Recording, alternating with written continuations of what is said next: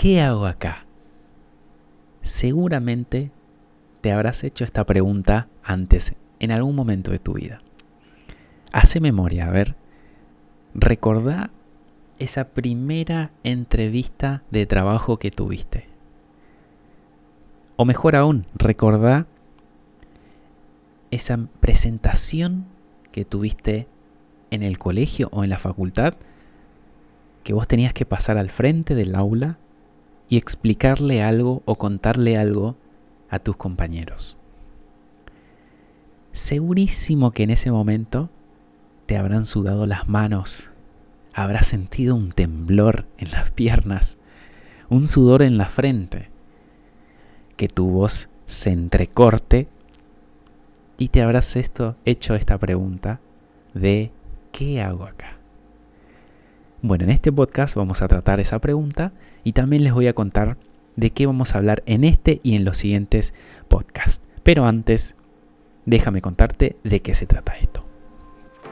Este es el podcast de Conredus, un espacio que lo comparto con vos mientras tomamos un mate, un té o un café y nos hacemos preguntas sobre temas tan diversos como tecnología, educación, cómo emprender, desarrollo personal, historias de vida, mundo maker y muchas otras temáticas de las cuales seguramente vamos a aprender un montón.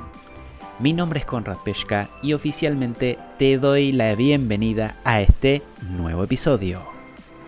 Bienvenido, bienvenida a este podcast, a este primer podcast, donde quiero compartir con ustedes todo eso que les comentaba en la intro y también quiero contarles mi historia de vida, historias personales y quiero que, te que lo sientas como, como partícipe, que te sientas ahí, que, que lo vivas conmigo mientras los voy con, lo voy contando.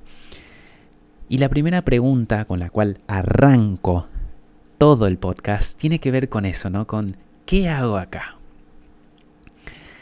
Yo me acuerdo que hace muchos años, allá por el 2013, 2014, tuve una de mis primeras presentaciones en la facultad y en ese entonces yo todavía no tenía experiencia en, ni en oratoria, ni en presentar proyectos, ni en hablar en público, ni, ni sabía gesticular, ni sabía qué hacer, cómo se hacía eso. Por suerte, no éramos uno de los primeros grupos, entonces a través del método científico, a través de mi ojo de científico, yo estaba seguro porque decía, bueno, va a pasar otro antes, el profesor va a cagar a pedo o va a retar a otro grupo antes, le va a marcar todos los errores y nosotros ya vamos a, cuando expongamos nosotros vamos a ser los mejores, decía yo en esa época.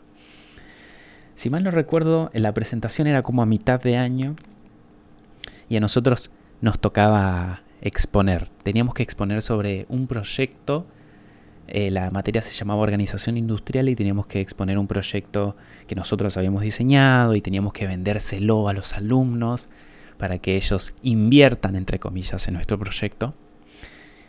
Uf, mientras los estoy contando esto, revivo esas emociones, revivo ese nerviosismo que yo tenía en ese entonces. Y me acuerdo eso, ¿no? Estaba muy nervioso, pero muy nervioso. Una semana antes de la presentación, yo estaba como el avestruz. El avestruz, vieron cuando está nervioso, tiene miedo, pap, mete la cabeza debajo de la tierra y desaparece. Es lo único que quiere, desaparecer. Entonces, yo estaba como ese avestruz una semana antes, ¿eh? Y, y mi cuerpo comenzó a reaccionar a eso. Mi cuerpo comenzó a, a hablar. El cuerpo es inteligente, ¿no? Alma, cuerpo, espíritu, están todos interconectados. Y como yo no quería, no quería dar esa presentación, tenía miedo, estaba muy nervioso, estaba muy, muy, muy nervioso. Que me enfermé, literal, me enfermé, me agarró gripe y le avisé a mi compañero, a mi amigo Mati, le dije, che Mati, no, no llego a la presentación, estoy enfermo. Y Mati puso el pecho, habló con el profesor el día de la presentación y no sé cómo consiguió que el profesor nos aplazara la presentación a fin de año. en la última fecha. Dijo, esta es la última y después no les voy a dar más fecha. Reprueban si no lo dan en esta, en fecha. Y se imaginarán, ¿no? Mi, mi cara de alegría, mi cara de emoción, de felicidad. Lo quería abrazar, revolear por los aires a Mati, porque era mi héroe. Era mi héroe porque me pospuso un temor, me pospuso por cinco o seis meses más ese miedo que yo tenía, eh, esas ganas de no dar esa presentación, aunque yo sabía que la tenía que volver a dar, pero bueno, en ese momento estaba feliz. Y dije, tengo más tiempo para prepararme tengo más tiempo para aprenderme de memoria todo el texto, así no me equivoco y qué sé yo y qué sé cuánto, ¿no? Bien, llegó a fin de año, llegó la tan esperada fecha de presentación y, y yo esperaba que como ya era fin de año, no iban a ver, no iban a estar todos nuestros compañeros, iban a ser mucho menos y bueno, iba, iba a ser una presentación ahí como más entre amigos. Pero no, esa fecha había prueba, había un examen y estaban todos. Estaban todos nuestros compañeros e incluso creo que vinieron alumnos de otras, de otras carreras también, porque esta materia se da en distintas carreras, ¿no? Eh, y de vuelta, nerviosismo. Me temblaban las piernas. Yo cuando hablaba así con, con, con Mati, la voz se me entrecortaba tenía un nivel de sudor impresionante. Habré ido antes de los minutos antes de la presentación dos o tres veces al baño para lavarme la cara y me daba cuenta que estaba rojo como un tomate. Rojísimo, estaba rojísimo. Y nada, ya no había cómo zafar. Era o dar la presentación o reprobar la materia. Por suerte, el que presentaba el proyecto, el líder de equipo era mi amigo Mati, entonces bueno, él arrancó. También estaba nervioso, también estaba bastante nervioso, me acuerdo. Pero arrancó, arrancó firme, arrancó sólido, porque Mati había trabajado muchísimo en este proyecto. Yo lo único que tenía que hacer era aprenderme mi, parte de memoria y contarla, ¿no? Entonces arrancó Mati con todo, con toda la furia, presentó el proyecto, de qué se trata. Y a mí me tocaba hablar de, las características, me acuerdo, del equipo y de los costos. Y cuando Mati termina de hablar, se hace un silencio, como, como él esperando, ¿no? Que yo entrara enseguida. Apenas él terminara, eran slides de PowerPoint, me acuerdo, y ya él había cambiado el slide a la que me tocaba a mí. Era como la señal, bueno, ahora te toca. Y Mati simplemente cambió de slide y se alejó. Se alejó de la computadora. Lo cambiaba con, el, con los dedos, me acuerdo, con el, las flechitas del teclado. Se aleja de la computadora. Y eso era sin señal de que me tocaba a mí, ¿no? Pero yo estaba tanto en... Tenía el papelito, tenía un machete en las manos. En la mano donde estaba... Seguía memorizando sobre todo el, principio para no olvidarme. Y yo estaba tan en mí mismo, memorizando, recordando lo que no me tenía que olvidar, que no me di cuenta de que me tocaba a mí. Y como a los 30 segundos, 20-30 segundos de ese silencio infernal, ese silencio asesino, ese silencio como opresivo también, ¿no? Em, Mati me codea, como diciéndome, che, te toca, vamos. Y, yo levanto la cabeza, o, o ahí hago conciencia de que era el momento, y no me salen las palabras, no me salían las palabras. Lo que sí me acuerdo muy bien y sentí profundamente fue como el calor que me vino desde el estómago subiendo por todo el pecho y la cara poniéndose roja. La cara seguramente color tomate fosforescente de, semáforo diciendo danger, danger. y caliente, ¿no? Tenía la cara pero muy caliente. Tomar aire y decir algunas palabras. No sé ni qué dije.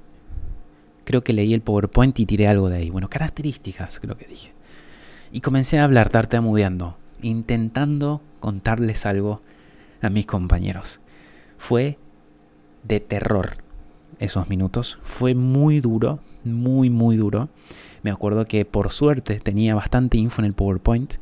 Entonces fui ganando confianza a medida que iba, me iba apoyando en el PowerPoint. Pero me costó muchísimo levantar la mirada y mirar a mis compañeros. Creo que lo habré hecho dos veces.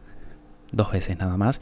Y, e incluso me parece haber mirado al profesor nada más. Para ver su cara de vas bien o vas mal, ¿no? De, del típico coliseo romano cuando, cuando el emperador te, te, mandaba el pulgar arriba para vivir o pulgar abajo de que estás muerto, ¿no? Más o menos, buscando eso, eso en la mirada del profesor.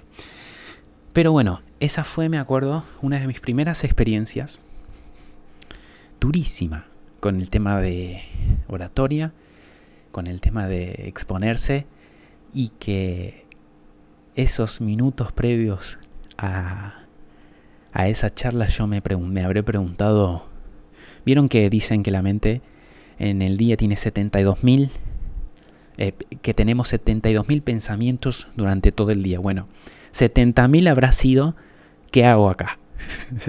de esas 72.000 yo creo que 70.000 habrán sido, bueno, ¿qué hago acá? ¿Qué hago acá? ¿Qué hago acá? ¿Quién me mandó a estudiar esto? Que no quiero estudiar más, voy a dejar la carrera. ¿Qué hago acá? ¿No? Todo eso, ese pensamiento. Y, y seguramente ustedes también en algún momento habrán pasado por esta experiencia. Habrán vivido esta emoción con, esa intensidad todavía, ahora yo lo siento. ¿Y por qué traigo esta pregunta a colación? Porque armar este podcast, cuando me lo propuso mi, querido amigo Andrés Erezuma, un gran emprendedor y también tiene su podcast, cuando él me dijo, che, hacete un podcast. Lo dijo como si fuera así de fácil, ¿no? Hace dos semanas que estoy planificando hacer esto. más o menos lo mismo, ¿no? Hace dos semanas que vengo, bueno, a ver cómo, de qué se va a tratar el podcast, a ver cómo estructuro el primer capítulo, a ver cómo voy a hacer la intro, cómo va a ser el cierre. Y todas preguntas que Andy me decía, no pienses tanto, sentate y graba, no pienses tanto, como, como queriendo darme una varita mágica, ¿no? Así, pum, no pienses tanto, o el tipo de X-Men borrándote la mente, ¿no? Olvídate que, que, estás grabando podcast. Contámelo a mí, me decía él. Contámelo a mí. Así que, grande Andy, gracias por esos consejos. Y, y hacer este podcast me trajo, me trajo un poquito a esa época. Me, me revivió esas emociones. Ahora mismo incluso estoy como acelerado un poquito. No, no estoy con la cara roja, pero sí estoy un poquito acelerado y cuando estaba, estaba planificando esto, durante, hoy durante todo el día estuve pensando qué decir, cómo, cuándo, por qué.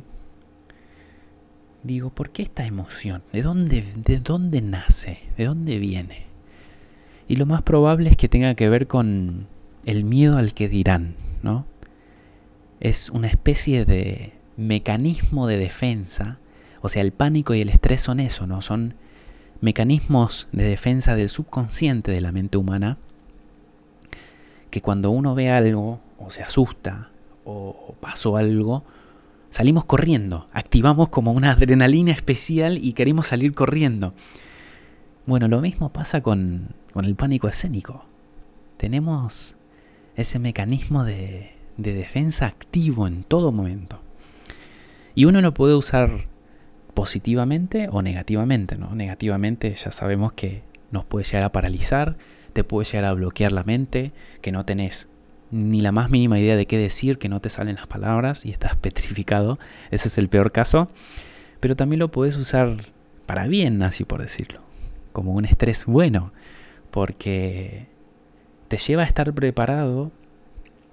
Ese estrés te lleva a planificar también. Yo ahora mismo tengo un docs abierto enfrente mío en la computadora y más o menos sé y leo un poquito de qué decir, qué viene después de qué.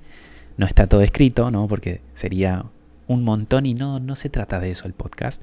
Podcast a mí me...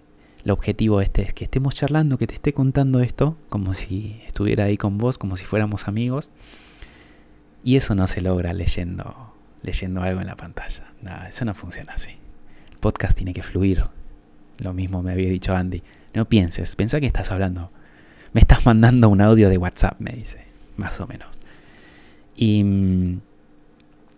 y va, va de eso, ¿no? Como, como que me vinieron esas emociones de, de, nerviosismo un poquito, de no saber qué decir.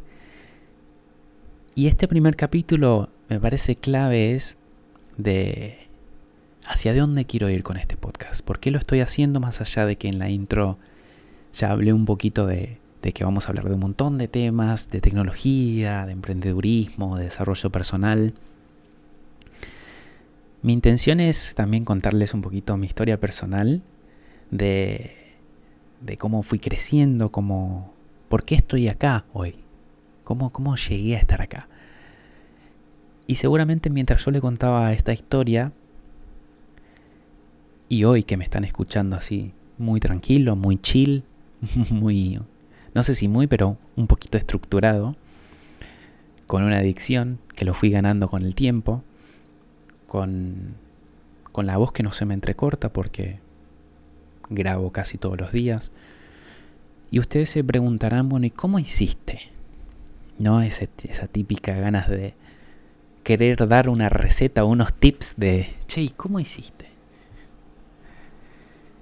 Y yo creo que mm, he aprendido cosas a lo largo del año, de estos años. He aprendido haciendo, que es, es una de mis esencias, aprender haciendo y compartir ese aprendizaje. Todos estos podcasts se van a tratar de eso, de compartir con ustedes lo que fui aprendiendo en estos últimos años, pero al mismo tiempo estoy haciendo algo para aprender, que es este podcast. Y lo que estoy aprendiendo es a sintetizar conocimiento, a sintetizar ideas y a poder compartírselo, compartirlo con ustedes para que a ustedes también les, les sirva, para que a vos te sirva, para que vos digas, uy, che, a mí me pasa algo parecido, me pasó algo parecido. Me gustaría saber cómo, cómo hacer para no tener ese pánico escénico.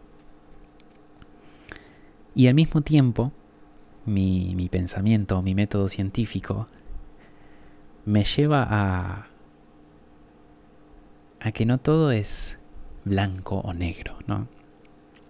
Cada uno es un mundo en sí mismo, cada persona es un mundo en sí mismo y quizás estas recetas que normalmente uno te pone, ¿no? Siete tips para ser el mejor orador del mundo, ¿no?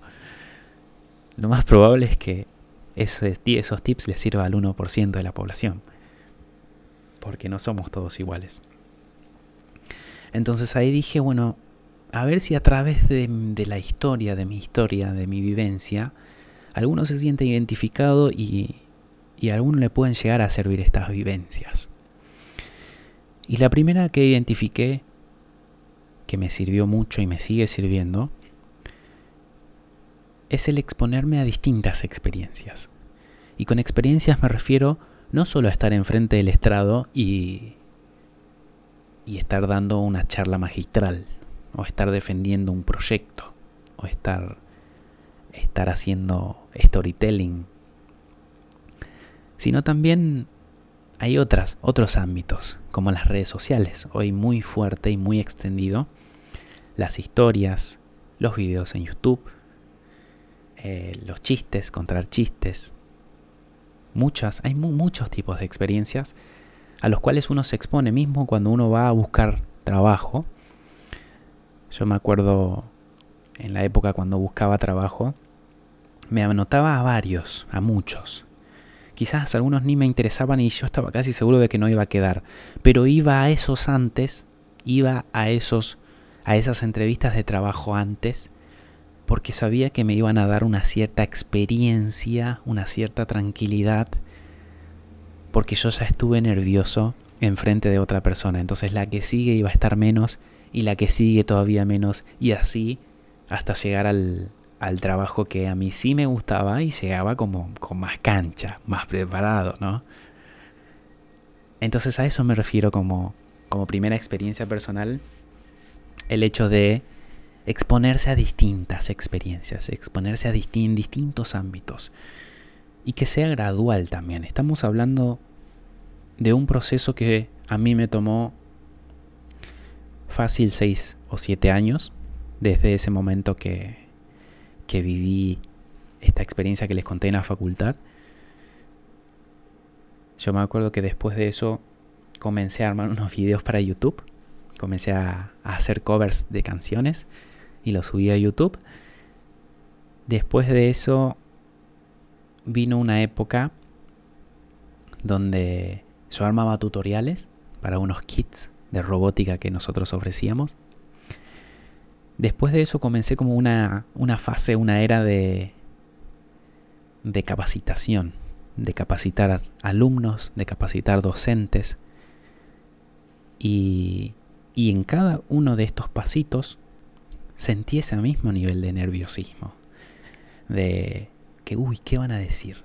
¿Seré lo suficientemente bueno para eso? ¿Para esto? ¿Les gustará? ¿Me juzgarán? ¿Qué hago acá? ¿No? Esa misma pregunta.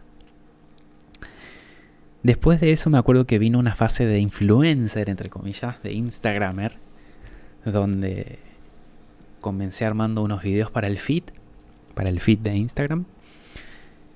Y después cuando salieron las stories, que eso habrá sido en el 2017, o finales de 2016, cuando aparecieron las stories, comencé a hacer stories todos los días. Mi misión era todos los días hacer mínimo dos o tres stories. Y si yo miro para atrás y veo las stories, los primeros eran pero aburridísimos, aburridísimos, con una cara de, hola, soy Conrad, una cara de serio. Les voy a explicar, hoy les voy a explicar un tutorial, bueno, no tenía esa voz, pero más o menos, ¿no? Como muy monótono como muy, hola, soy un robot, vengo a conquistar el mundo. Y hasta que de a poquito me fui aflojando, me fui acostumbrando a esa nueva exposición audiovisual, porque ya era otro level, ya había superado el estar presentes o estar dando charlas o estar capacitando personas físicas. Esto era otro nivel. acá estábamos hablando de algo que lo ve todo, lo puede llegar a ver todo el mundo en, nuestro, en nuestra fantasía colectiva, ¿no? Porque no pasa eso. Pero me daba un miedo de decir alguna pavada o decir alguna tontería y que después me dijeran, vos dijiste esto, ¿te acordás? Qué sé yo, qué sé cuánto, sos un tonto y que me juzgaran y que qué sé yo y qué sé cuánto. Tenía una ventaja, porque las stories solo se guardan por 24 horas, entonces yo sabía que si cometía algún error o pasaba algo, eso en 24 horas se borraba, ¿no? Y los llevé a un siguiente nivel, de que comenzaba a guardar las stories. Todos los días tenía su fecha y quedaban las stories, historias guardadas. Así estoy hablando como un yankee, no sé por qué.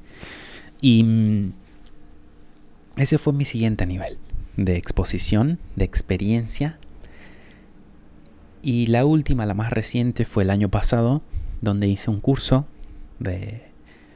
Un curso de, No quiero decir oratoria porque va más allá este curso, tiene que ver con cómo encontrar tu idea, cómo encontrar tu pasión, cómo encontrar eso que te identifica, que te hace único y que al mismo tiempo vos lo podés compartir con otras personas. Este curso se llama El Mundo de las Ideas. Lo da Jerry Garbulski y Melina Furman, grandes, pero grandísimos profesores, grandísimos mentores de vida. Estoy infinitamente agradecido con ellos porque aprendí muchísimo más que, que el hecho de crear una idea, crear un, un speech, un texto y presentarlo en un, en un estrado, porque se hace un evento final en agosto donde todos los alumnos presentábamos nuestra, nuestra charla tipo, era, es una charla tipo TED, imagínenselo así, ¿no?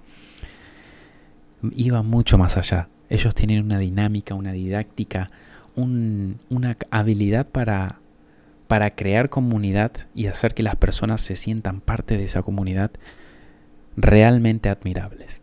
Realmente admirables. Así que más allá de eso, mi último, mi última gran experiencia fue el de dar una charla en frente a 600 personas en un auditorio. Pero en este último pasó algo nuevo. Pasó algo como una, un agregado, ¿no? Un sabor distinto tuve en este último en esta última experiencia. Obviamente estaba el nerviosismo, estaba el sudor, incluso en este festival que duró un, duró un día entero y éramos 45 exponiendo todo durante todo el día. Yo era el segundo que tenía que exponer.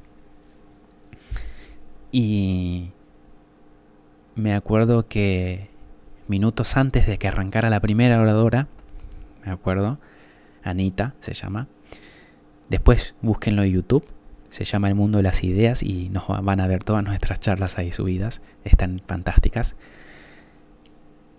Me acuerdo que minutos antes yo fui al baño, porque no aguanté, tenía que tenía que ir al baño.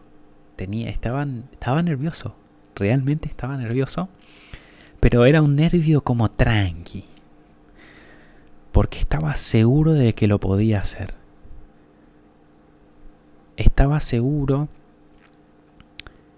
de que esto no era como en Instagram, no era como en la facultad, no era como esa exposición o esa, ese, esa entrevista laboral.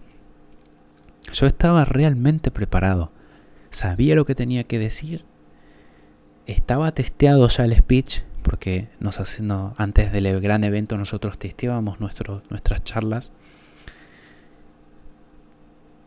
y sabía que estaba acompañado de los mejores. Estaban mis amigos, estaba mi familia, estaban mis compañeros del curso, y les sabía de memoria la charla, no sabía de memoria. Tenía el timing, teníamos todos bien, todo bien cronometrado y lo distinto que me pasó en esta última experiencia es que lo disfruté. Realmente disfruté estar en, en ese escenario, parado en el medio, en, una, en un círculo que era como nuestra limitante donde no podíamos mover, con las luces apuntando solo a mí, lo demás estaba un poquito más oscuro, siendo el centro de atención de todo ese auditorio con un silencio después del aplauso, el aplauso de bienvenida, ¿no? Porque era, decían tu nombre, Conrad Pesca, con ustedes, Conrad, eh, todos aplaudiendo y nada, vos te parabas ahí enfrente y se hacía un silencio, ¿no? Y ahí arrancó esa famosa charla que se llama Soy un apasionado. Después lo busquen, búsquenlo después en YouTube. Y lo disfruté, toda la charla fue como una danza, como estar bailando con el público. Fue un ida y vuelta. Yo sentía que ellos reaccionaban a lo que yo decía. Se reían, veía las caras, veía cómo se miraban. Y, y fue otro nivel. Y ahí es donde llegamos, ¿no? Después de, de este primer consejo que yo les, contaba de exponerse a distintas experiencias. Después de eso viene el hacer el ridículo cada tanto, porque algo que me olvidé contarles es que yo cuando comencé a agarrar cancha en las stories de Instagram, antes de arrancar yo me acuerdo que escuchaba unas músicas que, que me encantaban, que me subían la adrenalina, pero allá arriba. Entonces yo cuando arrancaba las stories era Hello Makers. Viste, tipo un loco desesperado ahí gritando. Así arrancaba cada, cada día, todos los días arrancaba así las historias. Y eso era un poquito hacer el ridículo. estaba haciendo el ridículo ahí. O estaba jugando un personaje que, que no, no es el que normalmente soy. O no es el que está en mi energía normal, digamos. Estaba por encima de esa energía. Y creo que también gracias a eso fui ganando confianza porque después pararte enfrente de personas o charlar de algo tranqui, de algo más normal, sin hacer el ridículo, no te cuesta en lo más mínimo. Y el último, el último tipo, el último consejo tiene que ver también con, con el que baja, con el, con el de ganar seguridad en uno mismo. A través de estas distintas experiencias, en estos distintos ámbitos, uno, uno comienza a decir, o cuando te surgen estos pensamientos y este nerviosismo, esta gana de estar nervioso, entre comillas, como me, me pasó hoy con el podcast, podés como agarrarte, podés tirar de la soga de la seguridad de ti mismo. Porque ya pasaste por otras experiencias antes. Porque ya hiciste el ridículo o porque ya estuviste en un escenario con 600 personas o 10.000 personas o 15.000 personas y decís, pucha, pero esto es mucho más fácil, no es tan complicado. Yo ahora mismo estoy en, en mi habitación, solo, tranquilo, con un tecito en la mano, tomando. ¿Y por qué tengo que sentirme nervioso por esto? ¿Por qué debería sentirme nervioso con esto. Si estoy charlando con vos, estamos compartiendo este momento lindo juntos. Entonces ahí es donde uno también va ganando seguridad en sí mismo. Pero seguridad desde, desde experiencias anteriores, ¿no? Desde, ya pasé por esto antes, o ya pasé por peores, la típica, ¿no? Ya, ya, ya viviste cosas peores. Esto tendría que ser fácil para vos. Pero igual, está ahí. No lo niegues, está ahí el nerviosismo. Y está ahí y está bueno que esté porque si no lo tuvieras, quizás pases por alto detalles, quizás no tengas ese nivel de perfeccionismo quizás o no no te surja no te nazca la pasión